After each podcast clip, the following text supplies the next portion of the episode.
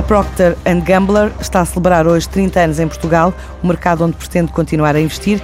Pela altura da Expo, este grupo decidiu assinalar a inauguração da Ponte Vasco da Gama com uma feijoada que entrou no livro dos recordes do Guinness. Cláudia Lourença, diretora-geral da empresa, fala de um caminho iniciado no final da década de 80 que já soma várias marcas conhecidas no mercado. A Procter Gamble continuará a investir em Portugal, seja no lançamento de novas marcas, seja através da construção e desenvolvimento da nossa organização local, com um objetivo único e último, continuar a tocar e melhorar a vida de cada vez mais portugueses. De facto, Procter entrou de facto em Portugal em 1989, no dia 5 de dezembro precisamente quando foi a assinatura da aquisição de uma marca portuguesa, a marca Neoblanc, uh, e hoje, que estamos a comemorar 30 anos, temos sensivelmente 30 marcas. Parece uma coincidência, mas, mas é a realidade.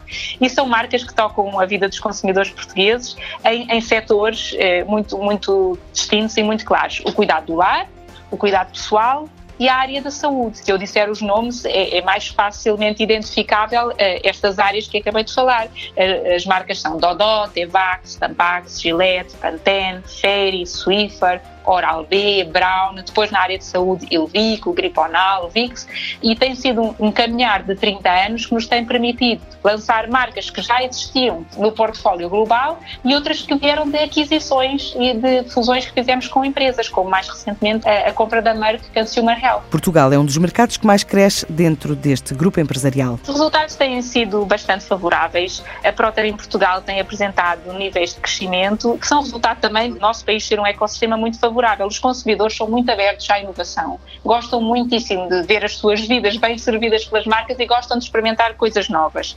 E efetivamente nós temos conseguido responder a isso, tanto do ponto de vista de resultados, como agora aqui sublinhei, como do ponto de vista da organização. Temos uma empresa mais local que tem ouvido e respondido melhor a estas necessidades. Para fazer produtos e equipas ganharem escala, Portugal é um dos cinco mercados de teste da empresa. O mercado português tem uma importância estratégica para a Procter Gamble. Porque falámos antes, que é os resultados que temos entregue, mas também pelas aprendizagens enquanto mercado de descoberta, tanto a nível de negócio como organização, tanto explorarmos modelos e formas de lançar marcas, explorarmos modelos e formas de comunicar essas marcas aos nossos consumidores, como também nós próprios organizarmos enquanto estrutura que se vai adaptando e que é ágil às necessidades, tendo papéis multifuncionais, ignorando um bocadinho até os títulos e as funções mais tradicionais e, e ligando-nos à gestão concreta de projetos e de realidades que não têm que ter um título concreto. Isso, num país como Portugal, pode e deve trazer este tipo de aprendizagens para uma empresa tão grande que depois as pode transformar em escala. A Procter Gamble já está presente em 15 países, mas garante continuar com a operação em Portugal e para Portugal.